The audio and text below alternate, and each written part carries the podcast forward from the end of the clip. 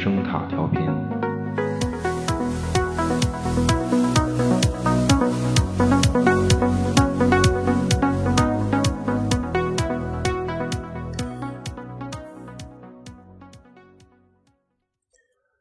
为了丰富广大职工的文体生活，积极推广亲子活动的广泛开展，增进单亲职工及子女的身心健康，经研究决定，举办单亲职工家庭婴儿车竞速大赛。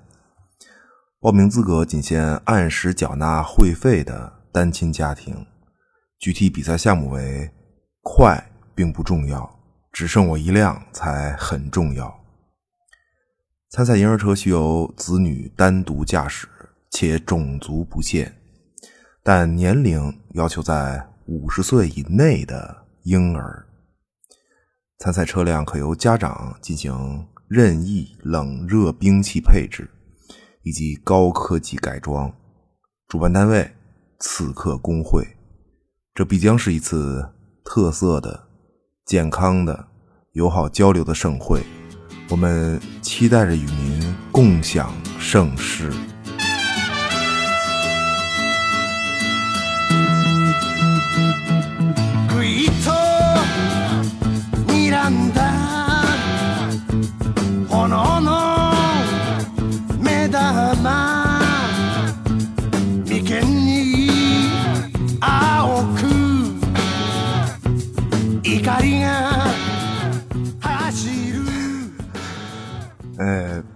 朋友们，你们好吗？欢迎收听有声杂志《盗趣小馆》，我是比利。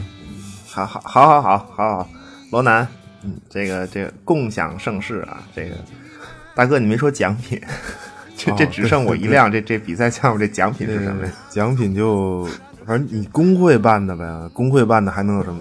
脸盆、洗发水呗。呃，发袋面什么的，哇，这行吗？这个 这太太真实了，这个 豁出命去就换脸盆，差不多就得。对对，不是，行了啊，这个这个进入正题啊，《带子狼》，这是由这个迪士尼新剧《曼达洛人》引出的一个副刊。对，就是在这个看了《曼达洛人》之后，确实无法压抑心中的这种，就真的就是这种，不是，这不是这这个主。主要是这个尤达大师他们那种族五十岁高龄的婴儿，我啊，都都神了，真的，就这么明显的大梗，就是还是很值得介绍一下，对对，值得值得介绍。他对对他本来是漫画嘛，其实，呃，其实还是因为有电影可看。对你他他那个改编电影，我是挺喜欢的，爽，真是爽。嗯，先介绍一下漫画吧，要不然，哦，那请这个这个。介绍漫画啊，就是我早已打开了手机页面，就听我来朗读一番。我的，这个《带子狼》漫画由这个小池一夫漫画脚本原作，由小岛刚希绘制，它连载于一九七零年，共有二十八卷。好，结束了。不是，就这种朗读的就并没有什么意义。大家知道漫画名字，其实都可以自己去查。对。我是真没想到，这回《曼达洛人》电视剧期待很久，对结果就竟然能碰上这个漫画故事。对，其实梗带子郎的作品太多了，真的。但是这回这个关键他太明显了，你知道吗？就是你知道，就让我觉得最逗的，就还是那婴儿车，真的就五十岁高龄的一个婴儿，还能有个婴儿车。对他，他这个作品影响很深，就这个就其实国内外。很多影视作品都都梗过他，就就你说婴儿车竞速大赛这事儿，刺客工会是吧？刺客工会举办，那那算行了，真的，这绝对盛世，就各种种族国家的这个爷儿俩、母女都都得来。你红西关爷儿俩得得有吧？曼达洛人这个对吧？得得来吧？反重力婴儿车上坐坐着五十岁高龄小蛤蟆这。不是，就是先讲一下故事吧。咱们先讲一下故事。嗯，就是先说故事，因为这个就是反正豆瓣上啊，不管是电影还是漫画，其实没什么评分的，就评分评分人都不多，可能看的人也确实看的人特别多。就先讲一下故事，然后咱们好说。嗯，不是，那你是按照哪个漫画还是电影讲的？嗯，差差的不太多。对，就有些细节不太一样，可以后面解释。因为我讲主线故事嘛，差的不是很多。对，那就开开始了啊。嗯，这个从从哪说？就是说这个。日本历史文化名人，呃，这个老龟德川家康，他终结了这个战国乱世，开创了二百多年和平的江户时代啊，老老龟对。那么说，统治国家嘛，就虽然说德川幕府建立看起来是看起来像是个大一统，他也想什么就是集权呀什么这种，对，但是日本实际上还是一个。封建分封制的形式，就典型的封建制的形式，就有很多这种大封建，不管是亲藩、普代还是外样，就每个大名都有自己的封地嘛。就那么德川幕府作为，呃，他实际上作为朝廷嘛，就很就得监督这些大名，就别再搞事儿，对吧？你你刚打完那么多年，对，盯着你，就别再来，就别再来一遍，就监督你。那么另外呢，就是你大明就算不反朝廷。幕府也得找办法，就找斜茬就硬得说你有事儿，有点事儿就硬得说你有事儿，就只要能找到问题，就别管什么事儿吧，找到机会就缩减你封地呀，什么裁你俸禄啊，或者撤你大明身份，对，就反就反正就各种想尽一切办法就挤兑你呗，对，反正是越挤兑街上浪人越多，对，这是一个问题，对，就大明就养不起这些武士了嘛，对，这这是题外话啊。那么，为了达到就是幕府为了达到刚才说的这种找邪茬的目的呢，这幕府自然就设立了以下三个阴暗、诡秘又暴力的部门。那么，首先，首先这是就得找事儿嘛，得找证据，找邪茬就得从各种阴暗角落里就监视你，无死角的盯着你。这这是玉庭藩啊，这这这也是一个知名机构。这个对，这我觉得各种作品里头。对这个玉庭藩这个监视部门呢，就是在这个故在这个故事里呢，是被黑敲众把持。这黑敲众就是翻译成中文啊，黑敲众就是扛着黑铁锨的一伙人。我 大哥了，我 不是没这么直意的，扛黑铁锨，这不是听就听着比较阴暗嘛，就是他给人挖坑的嘛。你不是这合适合适？信达雅啊雅雅雅雅雅，这这也是其实也是历史知名家族吧，就很多作品里都有。对。那么就找完鞋茬了，那么就下面呢就得视这个情况，分两步走。那首先是刺杀。对啊，你就弄俩火影忍者呀，摔俩螺旋丸呀 就这意思吧。他就那他的这个刺杀对象呢，除了针对大明要夺你封地以外呢，还有就是对朝廷政策不满的这这么一些一些人吧，就是就是就阻碍朝廷推行政策的这种绊脚石吧，算是嗯呃碍手碍脚对对这种绊脚石，嗯。哎，你这不是话里有话吧？啊，就你你你难道是在说那个就是现在正在播的那个没法看的剧吗？我操，不是，真不是，真真惊了，跑题了，跑题。啊，小浩，不是就好啊。那，这个说回来，嗯，面对朝廷的一些政策，这个底下人说不行嘛，就是就跟就跟你讲道理，对吧？你这么干不行。然后呢，两个螺旋丸扔过去，朝廷说不行也得行，就这种必须行。那么这个刺杀部门呢，就是就由柳生一族担任。这个柳生一族，他就是就是就是柳生十兵卫的那个那个柳生一族啊，也是历史文化名人。对，就这个后面说他为什么是柳生，因为在这个故事里，柳生一族他是反面角色。对，那找完邪茬的另一条路呢，就是你。你要么刺杀，就除了刺杀以外，就还剩一条路，就是这高端了。就是因为自从镰仓幕府以来啊，就日本实际上的统治阶级，他他不是武家当权嘛？对，就都是武士，全全是武士。对，所以所以你找完邪茬，就是一旦找着邪茬了，你就可以走这种算是司法程序，弄死一个大名。对，但是你杀。你你就是你就是你杀他，你得符合这个武士的规矩吧？你死得美嘛？我操！真的真的，审审美这个事儿对武士很重要啊。那美嘛？怎么美呀？就是切腹，对吧？切腹我们都知道，就需要一位借错人，负责在这个就比如说受刑人剖腹，然后呢差不多了，一刀砍下受刑人的头。那么这这个借错人呢，一般都是德高望重或者是剑术高超之人，就是担任这担任这个职位，就叫做。怎么讲啊？就是死在你的剑下，我也就算瞑了目了。对，就你配杀我。但是这个朝廷要杀的都是大明啊，大明领地之上哪儿哪儿还有比大明德高望重的人？就没了，就最德高望重的跟这儿跪着等着剖腹呢。那怎么办？这就是三个部门里面第三个职位，叫叫做公益借错人，就他代表。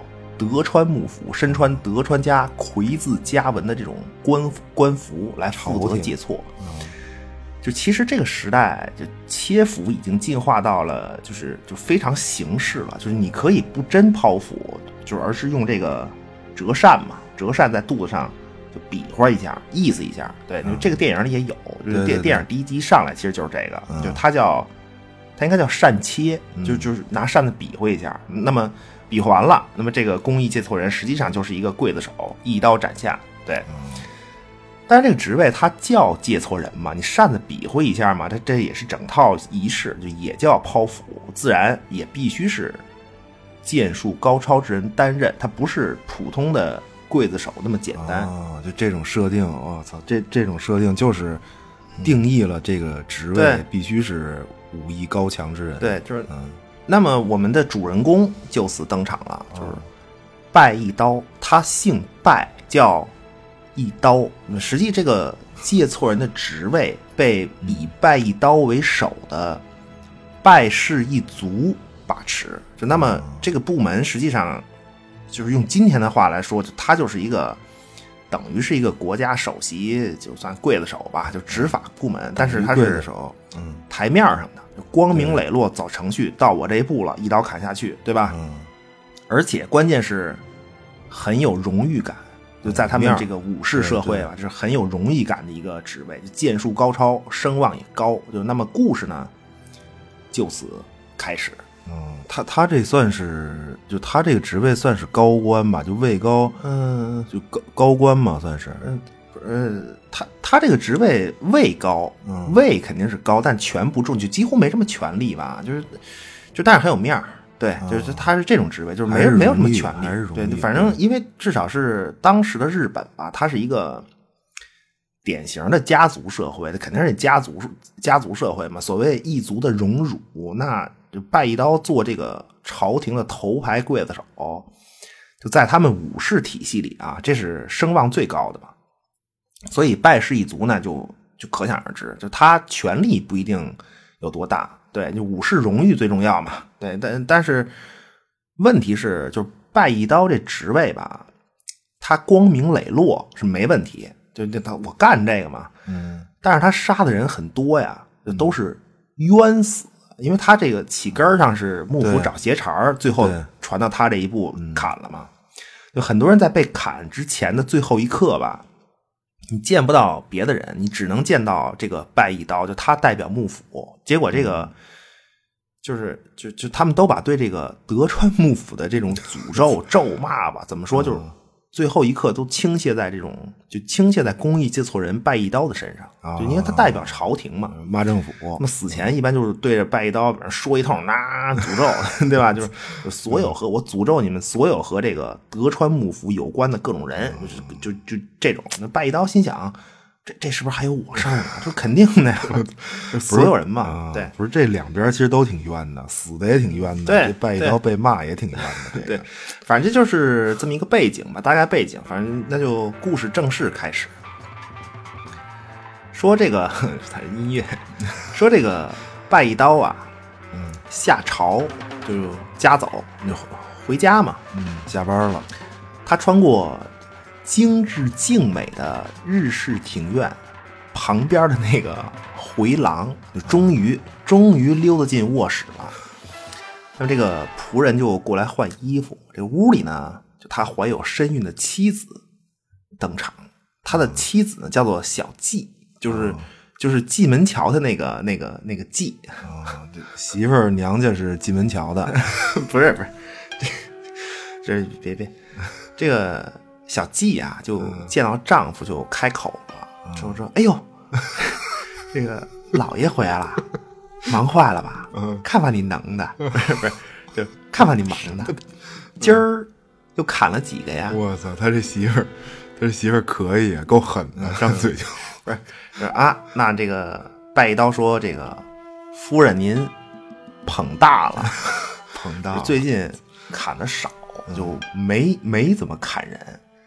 哦，他媳妇一听，那就好啊。说这个，哎，相公啊，就我呀，最近经常做噩梦，说你砍了那么多人，这冤魂太多。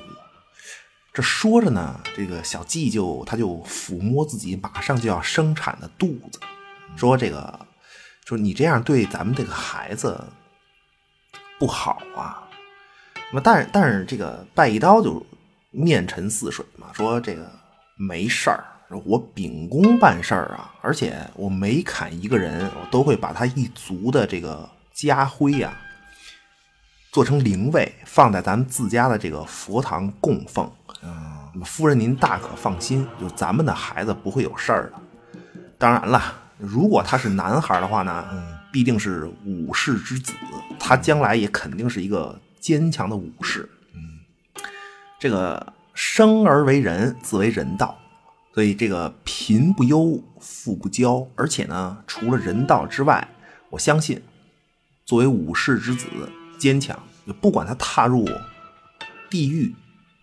呃，恶鬼啊，火。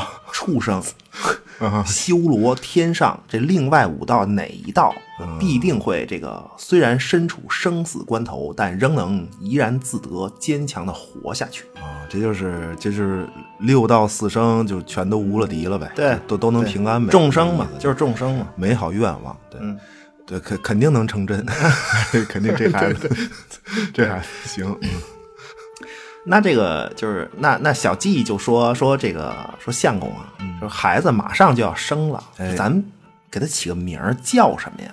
嗯，中你看啊，我我自个儿琢磨了一下，就是他自占人道，就还能平安跨过其他五道，要不然就叫第五大道。这个这个惊了，这什么？当然了，这个拜一刀就微微皱眉嘛，说。不行，说这名字不够霸气，而且这个商业味儿太浓。我们武士是不是一个商业？嗯，不是一个商业阶层嘛？是不能当商人，男孩嘛，我觉得就叫武大郎 行吗？这，然后，然后小季就微微皱眉说：“这名字就是相公，我觉得。”这个名字好像身高和容貌好像听着都不太行啊。然后这个拜一刀就再次低头沉思，嗯，片刻之后，他突然说道：“那就叫大五郎啊！终于出来了！我的天哪，这这么一堆名字，大五郎可以，大五郎，嗯。那么孩子的名字起好了。”就等出生。这个拜一刀说：“呃，夫人您安心待产，我呢，就就去这个咱们自家的佛堂给你们母子二人祈祷。那么就此，夫妻二人别过。在第二天早上回来的时候，就是他拜一刀，他一进家发现有点不对劲儿啊，院子里生机全无，他就往里走。”发现这个佣人的尸体啊，横七竖八的到处都是。拜一刀心中一惊啊啊！再往里走，这个卧室里，妻子小季，他已经倒在血泊之中，旁边只有一个刚出生的男婴，就是自己的儿子大五郎。嗯，等等于和媳妇儿一起起完名字，这就算是生离死别了，这就算是对。这个拜刀就把这个儿子大五郎轻轻的抱起来，放在妻子尸体的旁边就在他根本就还没来得及悲痛，更来不及想一下自己这个拜氏一族满门被杀这事儿的时候呢，就突然外面就来人了，谁呀？就柳生一族的人，就穿着官衣儿，就带人就来了。就简单说吧，来人手持这这东西叫斩奸状。就什么叫斩奸状呢？就是用用用用用人话说，就是 实名举报信。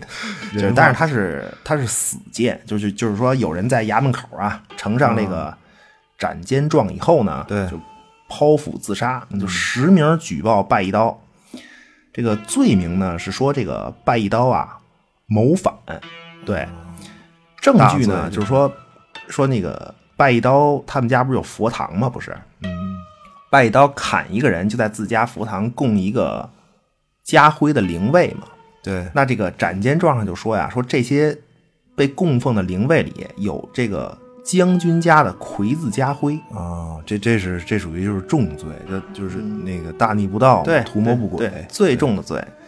那这个就拜一刀，他都没时间反应嘛，就被带到自家佛堂。柳生一族的人拉开门一看，啊，将军家魁字家徽被做成灵牌，就供奉在当场。拜一刀，你还有什么说的呀？就是你把将军德川家魁字家徽做成灵牌置于自家佛堂之上，是何肺腑？哼哼，跟我们走一趟吧。嗯，走一趟。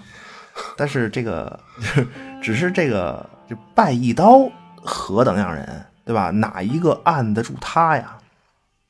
只见他豁的跃起，就跳出圈外说：“不对。”就这就是你们柳生陷害于我啊！这属于就是强找邪茬，莫须有罪名，往上往身上就就硬硬安。对，就他他也不算莫须有吧，就是给你就陷害嘛，陷害嘛。对对，就是那在这儿呢，要说一个事儿，就刚才说呃有三个部门，就是那不是就是那不管是负责这个侦查的呃黑敲众还是。负责刺杀的这个柳生一族，其实他们就是就给读者看剧情，咱们是知道的，对。但是在故事里，实际上这两个部门是不为大众所知的。那么在设定里，特别是柳生一族，简单介绍一下，柳生一族在历史上就是柳生宗岩嘛，就他是这个柳生新音流的宗师，就绝技叫做。无刀曲，这这可以查到，就很就很就很有名儿，就就是空手夺白刃的这么一个招数。对，就其其实他这个招数，就我我还了解了一下，就他这个招数就是从，呃，就怎么说，就从他这个招数来看，就是实际上这是一个算是怀柔不杀的这么一个招式，他是夺刀嘛，算是活人剑嘛，就就就活人剑，对。就柳生一族，他在历史上其实没有什么就正反派这个事儿，就在江户时代，而且地位很高嘛。就从柳生宗岩开始，就他就已经被这个德川家康赏识。你简单说，就直到三代将军的时候，德川家光嘛，到德川家光是德川家光小的时候，就等于这两家就这个关系就很亲密了。就因为这个，这个就是从这个柳生宗岩儿子柳生宗矩开始。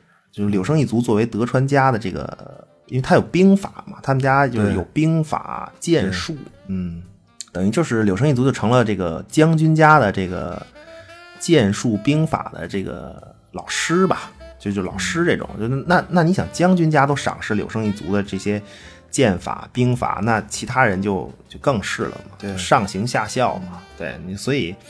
其实柳生新音流在江户时代流传的是是江户时代流传最广的一种剑术，对的。而而且呢，呃，就因为德川家光对柳生一族的信任，就家光继位之后，就任命柳生宗宗矩，对 柳生宗矩为监监察官之一。嗯，就是这监察官这个职位，在在他们那儿叫做这个大名幕幕副，大名幕副。对，简称叫大幕副，就是就是监察这个就监督啊，监察高官和大名的，就是盯着大名的。而且大幕副其实有有四位吧，有几位就同时任命的，有好几位。但是最后柳生他活的久，你知道吗？就柳生宗具他活的久，自然你你肯定就资格就老嘛，对吧？你而而再一个就是就德官德德川家光时代，就他开始往这个全国派。忍者嘛，就是就是就监视大明，就还是为了就是监视这事儿。这些忍者最后，你他资格最牢，那肯定最后就都归这个柳生宗矩管。对，就就这么个事儿。因为柳生和和将军家这种关系吧，呃，包括他在这个整个江户时代的这种地位，就就所以，就带子郎的故事里，他就。你就就代表德川幕府了嘛？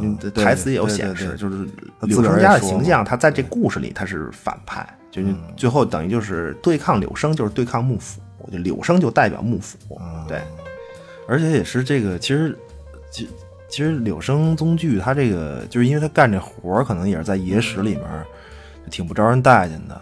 对，有很多传说，这种被将军派出去亲自查访大 名，干黑活这种，就也有这种传说在野史里头。就他干这活肯定是不招待见，这个也冤，也他妈挺冤的。这个就是反正反正介绍一下吧，介介介绍一下，因为这都因为他用的都是就历史上真有这个，就起码这名字是真有，他他对用的都是真的。那还是回到故事，真有这东西，嗯。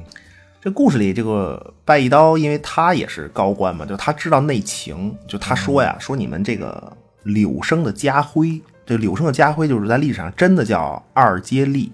就二阶立什么意思？就是柳生家徽，它是一个就是一个圆圈嘛，里面画两个斗笠，就两个帽子。然后就这个拜一刀就说呀，说我知道你们柳生的秘密，就是你们这个家徽的意思，就说明你们柳生一族啊，就两个斗笠嘛，就两个人。对吧？就是分表里两重。这柳生宗矩他有三个儿子嘛，就包括柳生十兵卫在内，就很很很很对对，最最著名的剑客了。柳生十兵卫，嗯，对，浪漫独眼儿柳生十兵卫嘛，对，就柳生宗矩包括自己的三个儿子在内，就这都是表柳生。嗯，对，就是是这个什么将军家剑术兵法老师啊，表面上这那冠冕堂皇的，对 对。但其实呢，你这个二阶力的这个家徽嘛，两个斗笠嘛，一个斗笠在前，一个斗笠就是被第一个斗笠压着一点，就盖上一点，被被压在下面，露出一半。这个斗笠呢，就代表你们一组里面有这个除表柳生以外，有这个离柳生，就他，或者你说叫明柳生、暗柳生也行，就明暗表里那个离柳生。嗯，对，就是其实。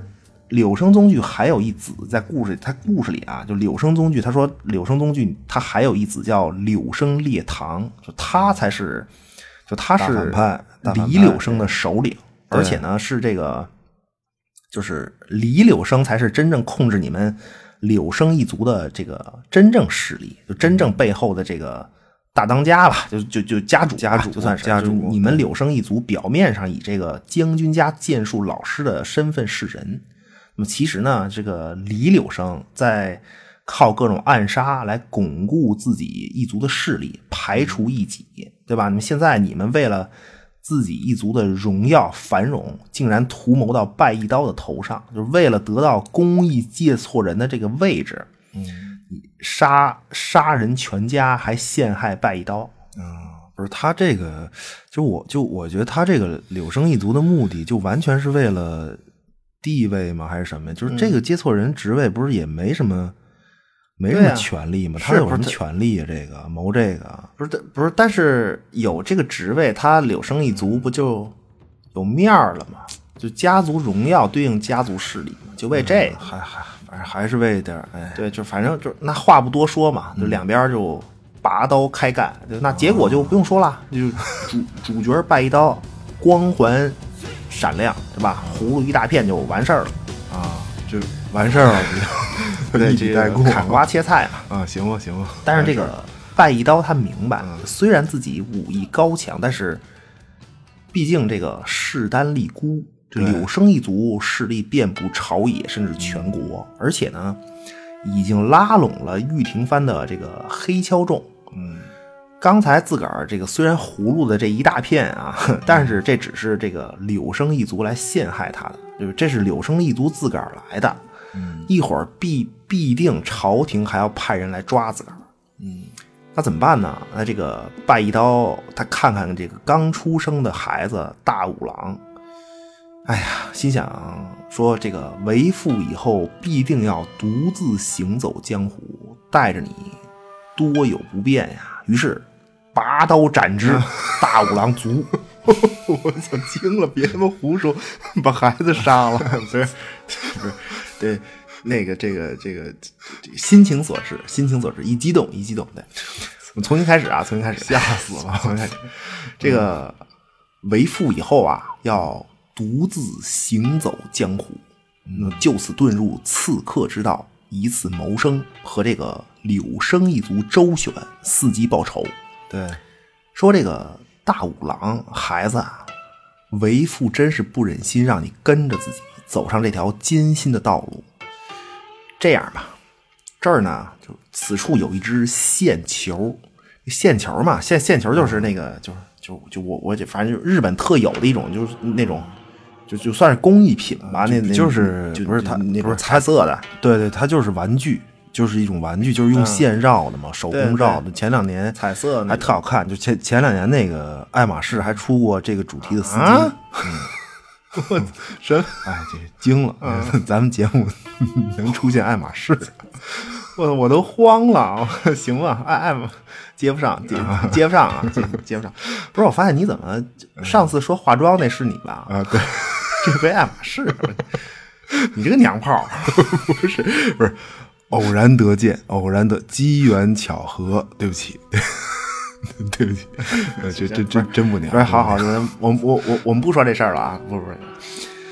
那这个就就拜刀就说嘛，说这个为父这儿有一只线球，对，那么还有呢，这边祖传宝刀同泰冠，孩子你自己选，你要选线球。为父就亲手送你去黄泉和娘和你娘团圆，对吧？如果你选了刀，那你可就要跟为父一起走上漂泊凶险之路。嗯，经典桥段，这个新少林五祖可以。新少林五祖里面那个是选的是木马，我记得。嗯，对对，是选木马。对。那么这个大五郎小孩嘛，对，那小孩小孩能选球吗？啊，吓我一跳！他最终选择了刀。对啊，那么佛家有云：这个心中人心中有两两河一道，这个火河和水河。这个火河就是嫉妒，水河嘛就是贪念。如果不受两河引诱，这两水火两河中有一条狭窄的白道。沿着此道一心向前，就能达到彼岸净土。但是对于拜一刀父子来说呢，这个柳生一族，表柳生、李柳生，就是这两条河。父子二人行走在中间狭窄的白道之上，必将经历千凶万险。但是前路也未必是净土，而是一片渺茫凶险。我操，这个。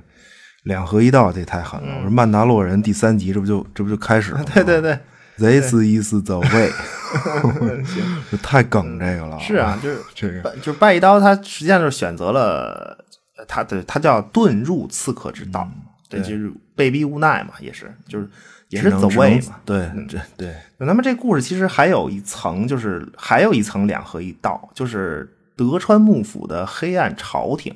嗯，为一河。那么另一条河呢，就是这个德川幕府时代提出的这个武士道，他们规定的那个，就是就是江江户时代嘛，就每个将军继位，大名继位都要念的那个五家诸法度，就就他规定的这个东西。我觉得这是一条河，就拜一刀父子也行走在这个中间，就是危机四伏吧。拜拜一刀他。遁入刺客之道，他自己说自己不是武士了，就是也仅仅是不做德川幕府统治下的就那种那种就德川幕府规定下的嗯武士了。对，啊，其实德川幕府这个就他总结出来提出这武士道，就像是一种其实也是也是一种行为规范总结吧。你你你最后说这五家诸法度这个，我突然想到一片子，嗯，就是。切腹啊！这个太 我重大代史太牛逼了！我切突然就觉得，哎，那那导演叫什么？小小小林什么？小小林小林正树，小小林正树。对对对对，我操，这这这个这个太这个太狠了，你这对不是他这片子就典型的嘛？其实是在说就是。就是所谓武士道，嗯，是被这个德川幕府统治集团用来粉饰门面嘛？其实那片子说的不就是这个吗？对，就就是就规范下面人呗。对，就武士道这词儿，它江户时代之前其实就没这么个称呼，就就没有叫这个武士道这仨字儿的。对，其实武士道它这个，嗨，反正就它这个争论很多。现在关于武士道就非常热门的一个讨论吧，就你说。就什么什么是武士道？其实，就是就是你得你你得说，就是你问的是哪个时期的武士道？嗯，就就是假设，如果说每个时代它都有武士道这个名词儿的话啊，就是你就你问哪个时期假设都有这称呼？你比如就是说，咱比较了解，就是说二战时期旧日本帝国吧，就那个那个它 其实它根本就不是武士道，就那本来的那个。就是所谓武士道，它是就是日本士阶层、士人阶层嘛的精神信仰，就跟咱们就跟咱们中国中国人就是读书人那种是是也是士人，而且是士人阶层。对，但是他在日本是少数日本人，对他就是统治阶，他武士好像占人口百分之十不是百分之六嘛，就少数人，他就是统治阶层那一小撮人的行为标准。对，就跟老百姓都。没关系，老百姓都不明白这怎么回事儿。对，就你像，就是带子郎故事里拜一刀这个职位不就是吗？就你咱们这么说故事，就简单称呼他，可能是就是说刽子少。对，但是他只是杀武士，所以他，所以所以他必须叫借错人，他是那套规范里的。啊，就就是他这个，就他这职位不能就不是针对老百姓行刑的，就不针对老百姓。对，因为就是最初在这个就镰仓幕府的时代嘛，远在镰仓幕府时代，因为就当时所谓公家武家嘛，公家就是天皇皇族嘛，对吧？你们之前生活比较比较奢靡，对吧？游手好闲啊，就这种，就就就那么武家崛起，武家本来是就地位很低的那么一帮人，就被这个公家统治的这么一帮人，就武家作为。反反过手来，作为统治者，他就规范了自己的这种行为模式嘛，对吧？你比如说。首先是必须要文武双全，你必须要文武双全，起码的嘛，就是就是修炼各种技能啊，你甭管是读书写字儿啊，对吧？你剑术、弓术、骑术，就各种这种。对你再一个就是，就强调节俭嘛，就他反着之前那个公家不好的地儿来的嘛。对你包括对百姓的爱护，你统治者嘛，你肯定你得琢磨这个，对吧？他。爱护百姓，有怜悯之心哦，有怜悯心是吧？这个有有有有有这个是吧？这这真有，这真有这有，就是他从对他从中国学的嘛，就因为以前公家是这一套，就比较比较近，就比较中国这一套，什么宽宽广怀仁啊，就就就就这一套。但是武家他他就觉得这个就不太适合，就统治集团内部这种统这种这种管理，对对，因为反正。公家他学中国就没学明白，可能所以 武家上来就规范一下，这就加入了一些就本国的这些神道教的一些东西嘛。所以最后就是就是武士道，它不叫武士道，那时候就就我说这些，它是江户时代武士道这个词儿出来以前，它就已经有的东西。它没有是非观念嘛，它就是完全对主人负责，就忠忠于主人。怎么说？就是就是这个东西，就它这里面这个忠。在日语里，更多的是一个诚的意思，诚实、真诚的意思。对，它不是咱们那个忠，就老说武士都愚忠，其实不太准确。就他根本就不是忠，他是在执行自己士人阶层的这个行为准则。就他必须得按这来，就你按这来，你就符合武士标准，够有面儿，对吧？就是说到最后，就是恪尽职守啊。就你像武士说。爱面子就是荣誉嘛，对吧？就他们说，他们说啊，就是武士的荣耀是这个事儿呢，就不是通过你，呃，顺境逆境来体现啊啊，就不是我理解，就是就不是看你官位高低什么混的好不好呗，就这种就就这意思，对，差不多就是，而是就是通过你做好分内之事，你做好了，你按这来了，你作为武士你就有荣誉，对你你跟官位高低就是都一样。对你只要干好了这个，你就有荣誉。他他是这种，就是你像咱们儒家就就比较比较浅显的，就是三立嘛，对吧？这不是典型嘛？立德、恭、严，对吧？这不是这三件事儿，你除了立德，可能修身修心，可能就就跟混的好不好可能关系不大，对吧？那剩下的不不都是得你混的好才行？追求追求这个，对，立功、立言，必须事业成功、学术被认可嘛？那你这两件事儿，你肯定都是得追得追求成功嘛？对，就但是日本他就就没有这个，就是你你恪尽职守就行，你就干这件事儿就干一辈子，好好干，你就有荣誉了。对，它这是一个就挺挺根本的一个差别，其实对，不是所所以这个其实江户时代出的那个武士道，它我记得就那五家诸法度里面，就大部分都是那种什么不能聚众啊，什么什么邻国出事儿随时报告幕府吧，还有什么对。你比如说两个藩争执，你得通过幕府介入裁决，就都是这种。对，就各种把幕府就是引进来，就介入这个藩的这些事务。嗯，对，就就为什么关于武士道讨论特别多呀？其实就是就是因为这个，就是武士道这名字江户时代才有，可是他这就可是规范出来的东西呢是是这么一套。对对，但是其实武士行为准则它很早就有，所以它才有讨论嘛。你到底对是是这个？你你江户时代这武士道它就是一个。约束手段更多的是这个，对，那很也很合理，对对。你包括二战时期那更不是武士道，它是一个就是那叫什么皇国的一个国体教育嘛，嗯，对吧？就就是就是所有国民只忠于天皇一个人儿，对，就是就要不旧日本帝国它是法西斯国家嘛？你首先你法西斯国家，你首先你肯定是独裁嘛？那武士道它根本就不是一个。就武士道，他根本就不可能独裁，就他不就不是独裁体制下的那么一个东西。因为每个武士，你只对自己的那个主人负责。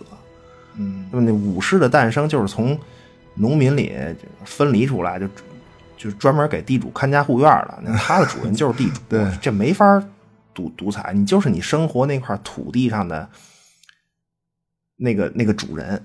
嗯，对他他他们他没法土地为根本，这不不是独裁的东西。对，其实它就还是一个非常封建封建制度生产关系下的一个一个产物，就是它还离还是离不开这个就就封建基制度基础。对，但是它这个东西就是就是被始终在被利用嘛，对吧？就包括咱们就是咱们对武士道的误解，就是一说武士道就是直眉冷眼就死，对吧？就它没有那么简单嘛。就这种误解其实也是就是被历代统治者你。改造利用之后的那么一个结果，被被日本统治者。日本，你比如切腹这片子不就是嘛？那主他主人公简单说，他主人公不是一浪人嘛，对吧？他混得很惨。嗯，然后他就说说这个我呀，就为了维护武士的尊严，对吧？我是一个，你用咱中国人说话就是我是我我他妈是一读书人，对吧？你让我这么活着不不行，就我不能这么苟活。那那他也出去找工作嘛，嗯，去工地干活人都不要，就人家工地说人不要浪为什么？因为不好管理，有文化。能打，对吧？就能说会道，还还还会武艺，你这，对吧？你就你就你看切腹里那个算反派吧，应该是，就是谁呀？就主要的那电影里主要大反派是是锦衣氏，就是对锦衣执政他们家，对，就锦衣执政嘛，就德德德川。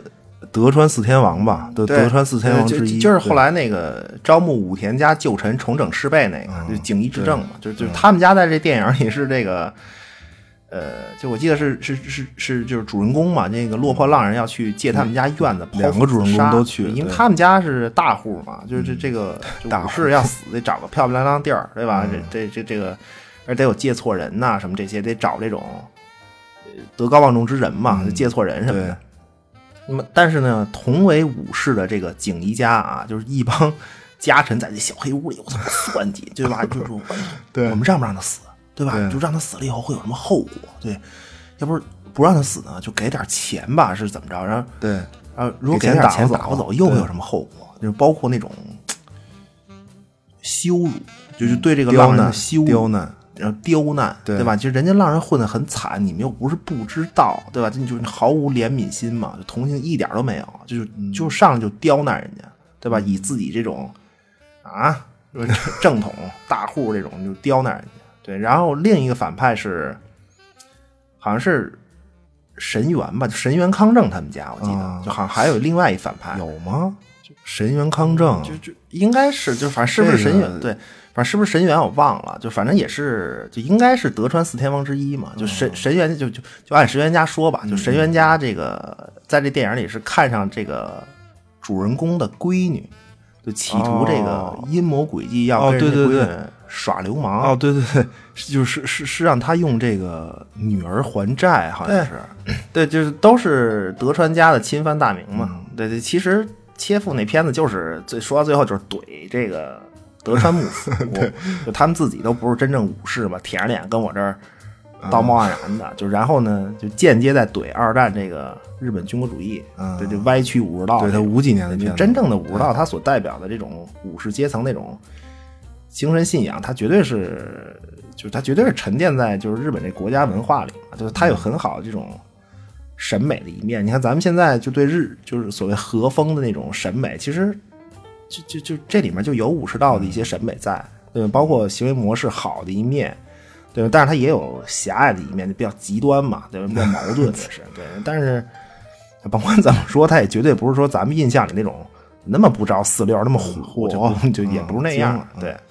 对，不着四六可以，不是？其实就是你，我我突我突然觉得你说匠人精神，咱们现在好像就老提这个，就就这种。我觉得这这是一个特别恪尽职守这种背景下的东西，其实可以说是不以追求成功为目标吧。我觉得可以这么说。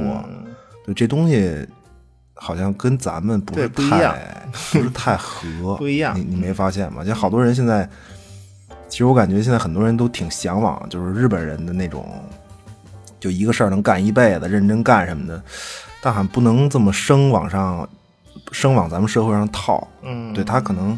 对，就你没发现？你没发现现在咱们正在宣传这方面吗？就就是刻意的会强化一下。这这两年，对，就包括所谓就就日式收纳那种美那种审美，你没你你没发现也有点就恪尽职守这种感觉延伸吗？就各各物归各处，对吧？什么东西都给你分区，弄个小包包的，就 就这种。对对，这这，啊。行了行了行了，不对，我操，不说这个了。反正我突然明白，就为什么深夜食堂那种观感放咱这儿那么怪了。这行吧？突然想明白这个。反正切腹这片子也挺好看的，对，也也推荐。对，跑题了，怎么 说的太好看了？行吧？对，嗨，不是，其实就就就我总感觉就不一定是咱们缺少匠人精神，而是就是说咱们不是那种。匠人精神，可能就是说，咱们可能还没有发现自己文化里更多的东西吧。对，嗯，就是就是，反正就是说说回来啊，就那反正 《带子郎》的这套电影是，操，那没法跟切符比。对，《带子郎》的漫画要更好。对，然后电影次之吧，就电影它更娱乐，就没有漫画那么。那么深，对，就你比如刚才咱们说，就是那个开篇那情节吧，就它有几个点，嗯，就漫画和电影的区别，首先是，就漫画里大五郎啊，他是在这个败家被灭门当晚生的，对，但是电影里不是，电电电电影里不是，没有那么残酷，就是电影里大五郎，我看记得都一都一岁了吧，对对对，挺挺挺大的了都，对。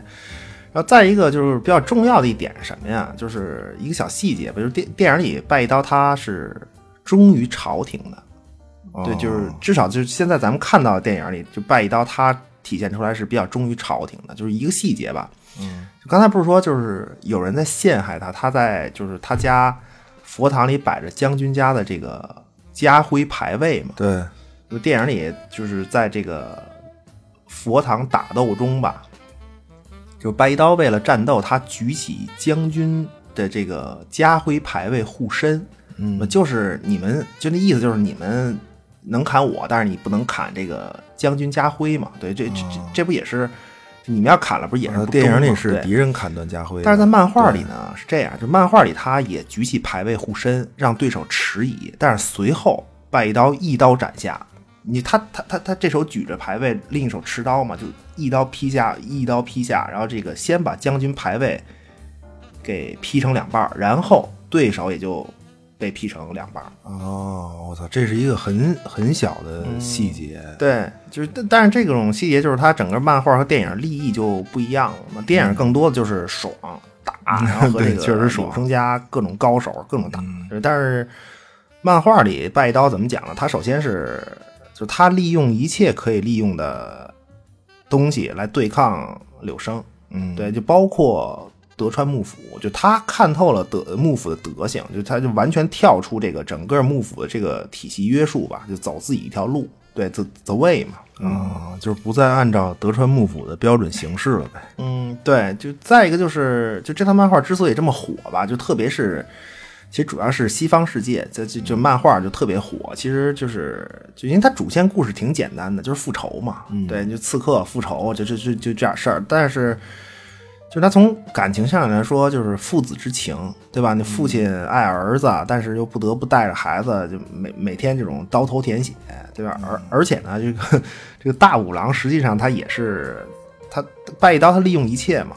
不，大五郎他也是拜一刀的一个杀人工具之一。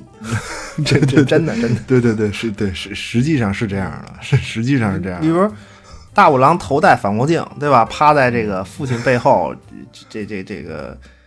晃瞎对手狗眼，这不是 还或者是就是让这个天真无邪的大五郎独自吸引一帮恶人啊，都这种。就但是另一方面，就是就就孩子嘛，觉得大五郎爱父亲，就唯一的亲人嘛，就每次都目睹这个父亲面对强敌啊，也是让人唏嘘。对，而且他这么小的孩子，就三岁嘛，就这这么小的孩子，他实际上他是也是在。就他也是个刺客，他等于他他也他也知道自己要怎么配合。对，其实他明白，拜一刀就是爷儿俩一块儿行事。对，也也挺残酷的。不是这个是这样啊，说说到这个电影里，这对父子组合经典的杀人道具，那必须了，婴儿车。对，实际上这婴儿车是是最经典的道具，特别牛逼。就是他那个，就他那婴儿车怎么说呀？嗯。全全装甲防护吧，对吧？水，呃，路，然后沙地，呃，雪地，雪地，对，还有 雪地，就多种驾驶模式。嗯，然后呢，这个可牵引，可马拉作战，对吧？这这个武装婴儿车。行吗？这个太狠了！我说这是 cos 片的典范，我跟你说，真的，就整个带子狼 IP 最大亮点，这电影里就是这婴儿车，太对，太虎了。对对，反正一般啊，一般电影里的画风是就就是这样，因为就就掰刀的高手嘛，老老感觉有杀气，走哪都觉得 他都觉得周围有杀气，能感觉出来嘛。对，就是你，就是人家你，你比如这个爷儿俩去这个墓地，嗯，就是给就祭奠自己的亡妻，对，然后这个突然就就看这个这个拜一刀原地跃起，本来俩人就在这个墓地前就正跟那扫墓呢，嗯，然后拜一刀突然就跃起，然后扑向婴儿车，然后高喊有有杀气。那么这时候呢，就打开这个机关，婴儿车开启了一种什么模式啊？全是枪管，你知道吗？就加特林机枪模式，然后惊了。对着墓地周围不是有围墙嘛？对着那个墓地围墙一顿扫射，就也不知道 也不知道怎么哪儿那么多子弹，然后连射连射机关枪，然后对着墓地那个围墙一顿扫射，然后安静下来以后呢，啊，你看这个墙上啊，每一个弹孔里都喷出鲜血，然后过一会儿这个这个墙就。墙里头，这个敌人的尸体就从墙里就轰然倒下，然后，然后在这个墙上留下好几个这个大窟窿、大洞，对，大洞，就这种。不是，我听听你说，怎么感觉感觉更怪啊？嗯，不是，这真真挺尬的，真的，真的不是。他他漫画里有一个，就也有一个特尬的一个桥段，就是那故事叫叫八门遁甲吧，应该是。哦哦，电影里好像也也也有这个，对，但是漫画更尬，特别尬，就是一上来啊，因为他这个带子郎这套漫画，它是就成人向的东西，就是它比较相对黄暴吧，相对来偏成人，它偏成人，就是说这漫画是这样，就是 一一上来啊，嗯，有八个漂亮大姑娘在屋里 这个摆阵操练，这这这这这叫八门遁甲。是是怎么个八门遁甲呢？就是这八个姑娘穿的就特别特别少，就几乎就就就就少到极限了吧？行，就然后呢，就是在这个就把这个敌人呐围在中间他他就是你四面这敌人在他们这个八个姑娘中间呢，你四面八方都出不去，被这八个人给围上了。你往哪边走，这姑娘都得给你一刀，这大概就这意思。嗯，但是他这给你展示的吧，就是你以为这个就后面得出现，就是说有人得色诱拜一刀，对吧？然后把拜一刀引进这个八个穿的特别少的大姑娘的当中，然后在他们这个包围当中呢，一番这个见不得人的搏斗之后，置拜一刀于死地，对吧？你肯定是这这路子嘛。对。结果就并不是，就是拜一刀爷儿俩来了，在旅途中啊，大街上，大街上这这八个姑娘还分波，一会儿过来俩，一会儿过来一个，这不是白给吗？就跟不是就是等于等于刚才屋里就刚开始屋里练半天，你都不知道干嘛。嗯，对对 对，不是他这个就整个这故事他也没有一个女主吧，就跟外一刀搞对象什么的，一直也他对他只有阶段性故事女主。他没没有，但但但大五郎一直没有找到后妈，并并没有。哎呦，还是太惨了！不是他这实际上就是爷儿俩都是将这个生死置之度外了。对，因为他电影里不是叫这个生死眼嘛？对，就是看透生死嘛。这个对，就是一双生死眼，看遍天下事儿嘛。就拜刀在电影里他接活儿，就刺客嘛。一般这个，因为拜刀他信佛呀，就一一一。就每游走到一地，他都在庙里待着，就是特别极端，就如死嗜杀。但是他信佛，对，就日本这个，反正就是电影里更是嘛，就就拜刀在庙里待着，然后就是在门口他贴一个画就是牛头马面嘛，就就告诉客户，就爷在这儿呢，对吧？然后那么客户就会找上门，找上门，这价格就是杀一人就一个任务五百两。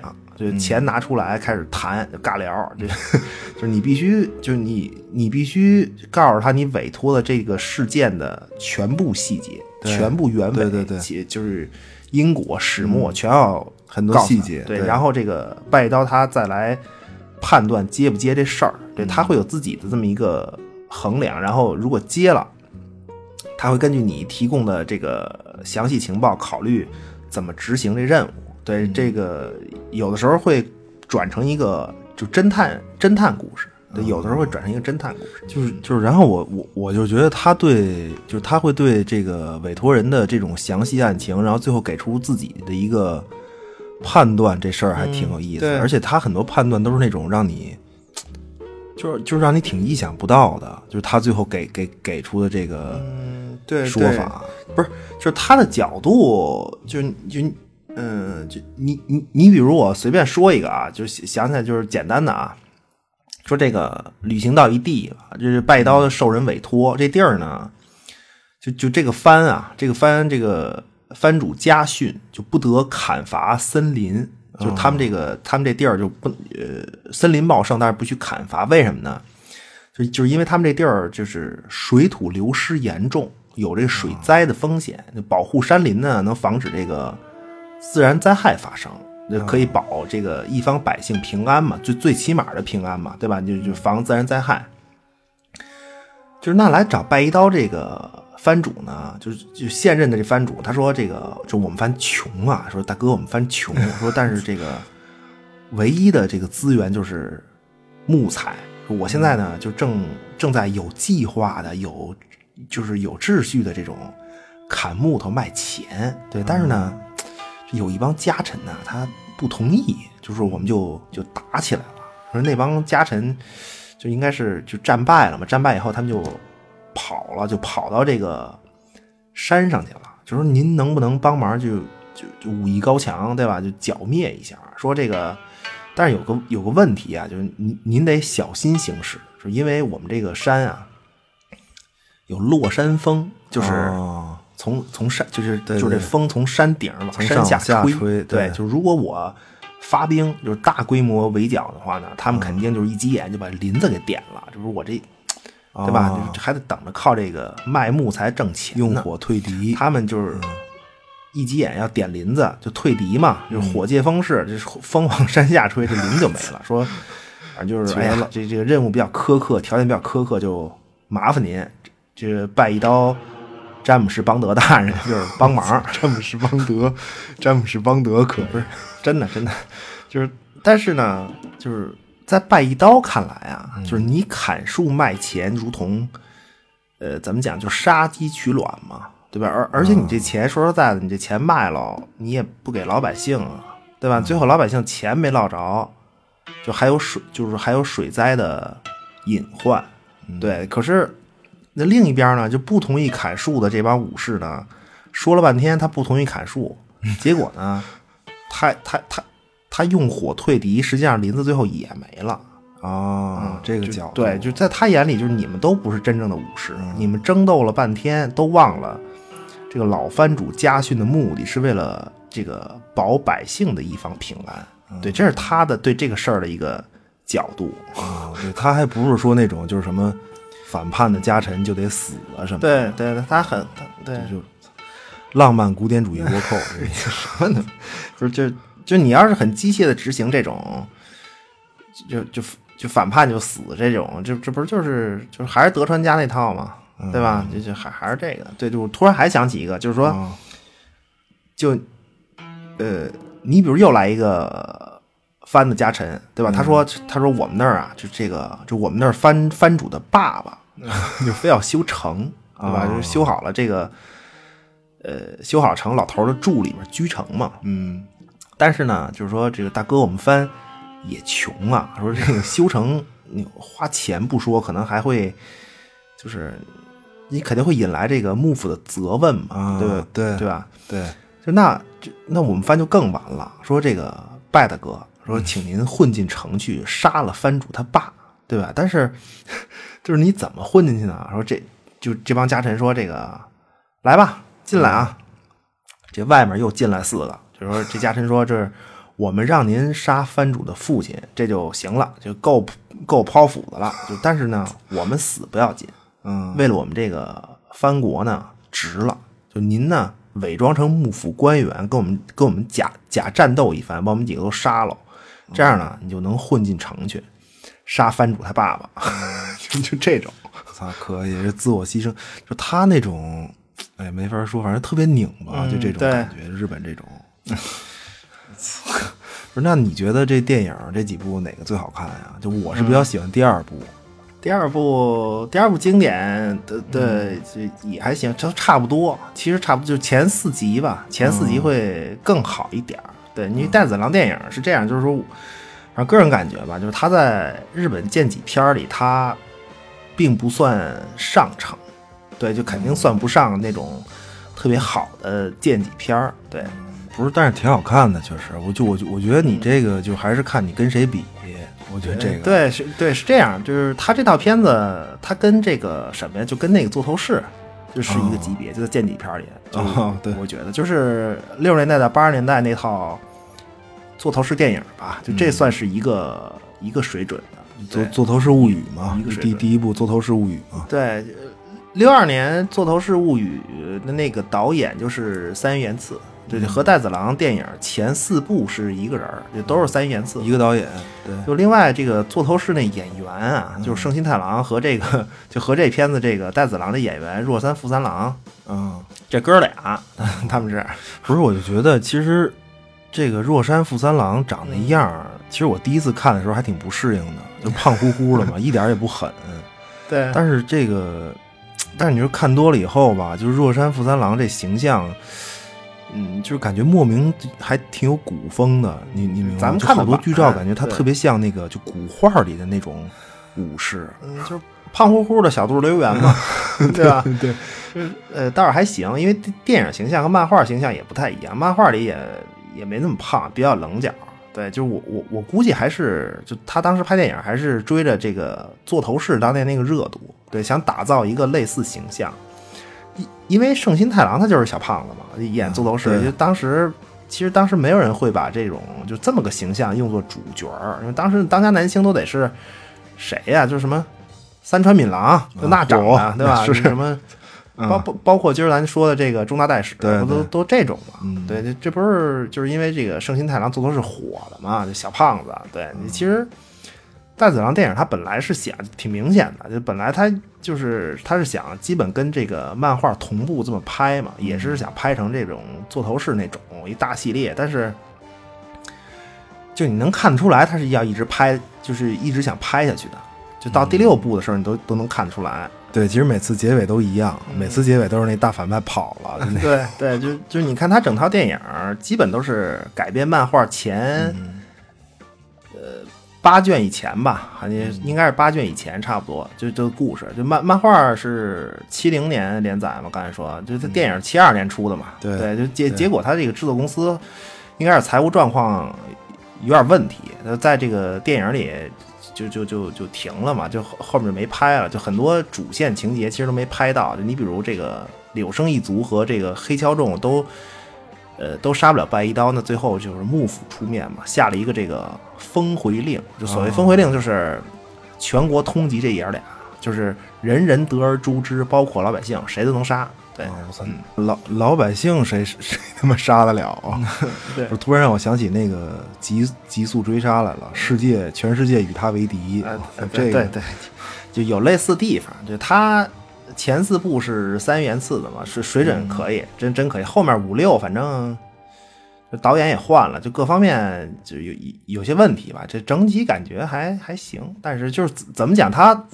就第五集、第六集，它略显奇幻了，有点真的。就它所有经典的桥段，基本都是前几部，一到四嘛，一到四。其实要看的话，前两部就行，就一二就可以了。对，就是那就能看到很多这种就似曾相识的桥段吧。对，很经典。对，不是后来不是应该是九三年，不是还一版吗？就就有一部片子，九三九四单独的一部。对，九九三年那版，反正我。我我觉得更一般，对他气质都不不太对，那个那个他那气质还没有，就是那些梗带子郎的别的电影到位。说实话，什么 Q Bill 什么的，对，我操，梗梗上带子郎的电影是太多了，真的，反正有有什么父子母子这种结构的梗的，就母子就是干掉比尔嘛，母女 母女，对对，就父子就更多了。这个这真是杀神，这个拜一刀真是个杀神。对对，我大家可以自己了解，其实这不重要，就是梗梗它就不不重要，就还是对，就说说不过来，太多了梗了。其实带子郎的故事，它这个漫画很展现江户时代的这个风貌，就特别好。对，再一个，就是他台词上就特别佛教那种，就可能是对于西方人来说比较新鲜吧。对，就他主要的影响其实就是这种就非常极端的这种父子情的设定。对，非常极端，就就他这种又极端又矛盾的劲儿，就特别 就特别他妈日本，你知道吗？就拧着个儿，父子相爱，然后呢又不得不彼此相依，在这种凶险中求生。嗯，对，然后互相就互相担心彼此呢，还还还还还还得互相帮忙出去杀去，就这种，就甚至反正你像有的人说，就是这这个就是这个杀手不太冷，就是梗这个带子狼，这个就。而有这种说法吧，就没就没有那么神。就杀手不太冷，其实这个情感跟他这个不太一样。对，那个有点爱情了，我觉得，就个个人感觉啊，个个人感觉。不是，我觉得这种必须是同性的，就是你要梗这个这个这个带子狼，就父子或者母女，对，就啊，怎么感觉突然有点奇奇怪怪的？对我，我推荐一个吧，啊，就这种父子的。嗯，凯文科斯特纳的《完美世界》啊，我操，特别喜欢，演的太好了，真的。这我操，这这我还看一下，值得一看。这完美，我这这这我还真没看过。这个这这个特别好演的，真的感人感人了。这个就他是一个，呃，算了，就 是别剧透了，自自己看吧。就是这这你说父子的这种结构，就我就想起这片子了，行吧？反正本期是。呃，主要是介绍一下这著名 IP，对戴子狼各种相关的电影，大家喜欢的话可以自己看，对，有选择的看一看。嗯，对对，最后吧，反正其实这个作品就说起来不不太复杂，其实但是真是讲起来也不太好概括。对，它其实挺庞大的，就是故事很碎。对，最后。嗯，怎么讲呢？反正这事儿就从曼达洛人而起啊。那么，在这个 不剧透带子郎漫画故事的前提下呢，就是预测一波曼达洛人啊。嗯，我们从这个带子郎的故事来看，这个曼达洛人这个剧呢，这主人公最后够呛能活。对，就反正不管是拍剧透吧，就最后这个 这这主人公反正都够呛能活。对，就但是这个这个五十岁高龄的婴儿呢，是肯定要活。对，这还是剧透，我都听出来。行吧，嗨，不是你别把话说那么死。就是他他如果有第二季的话，有可能就不是这个结构了，你知道吗？这这个有可能，对对对，第一季是这结构，第二季没准就就是结构会变。对，我操，老奸巨猾呀！我的天哪，本来嘛，对对对，真的说的好，行吧，那就行，求订阅、评论、转发，求好评，谢谢光临，我们下期再会。